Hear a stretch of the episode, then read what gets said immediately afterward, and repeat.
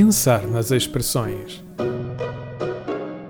Bem-vindos a mais uma temporada do programa que o faz ficar curioso quanto à língua portuguesa. Nesta segunda temporada, todas as expressões usadas são referentes a animais. Então, estão preparados para mais uma viagem ao mundo das expressões populares? Vamos a mais uma edição? Ok.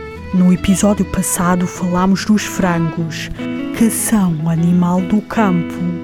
Por isso, hoje vamos continuar a falar de animais da quinta e abordar uma expressão relacionada com porcos.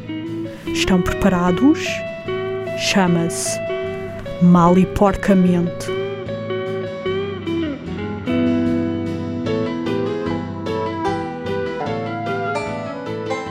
Inicialmente a expressão nem sequer era esta, mas sim mal e parcamente.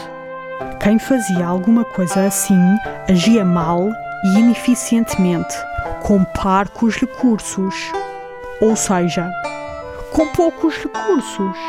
Como parcamente não era uma palavra que muitas pessoas conheciam, o uso popular substituiu-a por outra, que era parecida e mesmo muito conhecida e adequada ao que se pretendia dizer.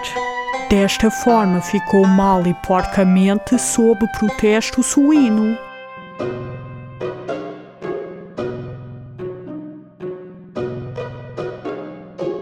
Pensar nas expressões.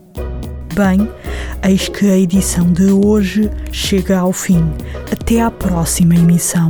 Não se esqueçam de, até lá, serem curiosos quanto às expressões que costumam usar. Este programa foi gravado nos estúdios da Universidade Autónoma de Lisboa.